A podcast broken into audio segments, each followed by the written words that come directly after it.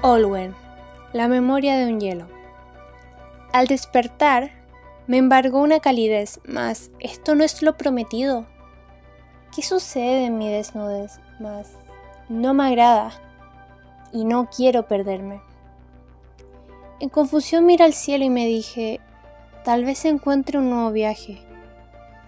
Entonces empecé a flotar, sin miedo a naufragar y dejar atrás el pesar, para volver a empezar. Lo que uno vive siempre se vincula entre el pasado y el presente. Esos vínculos dan a entender lo que pasa entre nuestros ojos. Esos pequeños cambios que para cualquier persona son simples gotas de agua que se derriten con el ambiente. Pero para ti son un glaciar sólido de un momento de tu vida. Hola, muy buenas a todos. Mi nombre es Alexis Saumada y procederé a hablarles sobre Yes.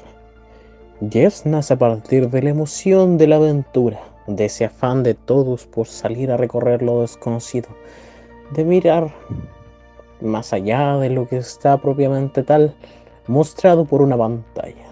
La sensación del pasto, el ruido de las aves y en especial explorar lo desconocido.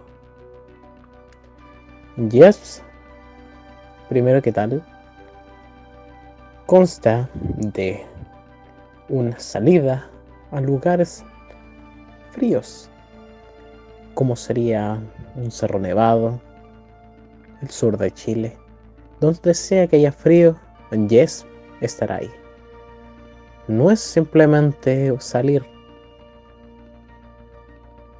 es sentir el frío, sentir todo a tu alrededor. Por eso Yes es lo que es una experiencia.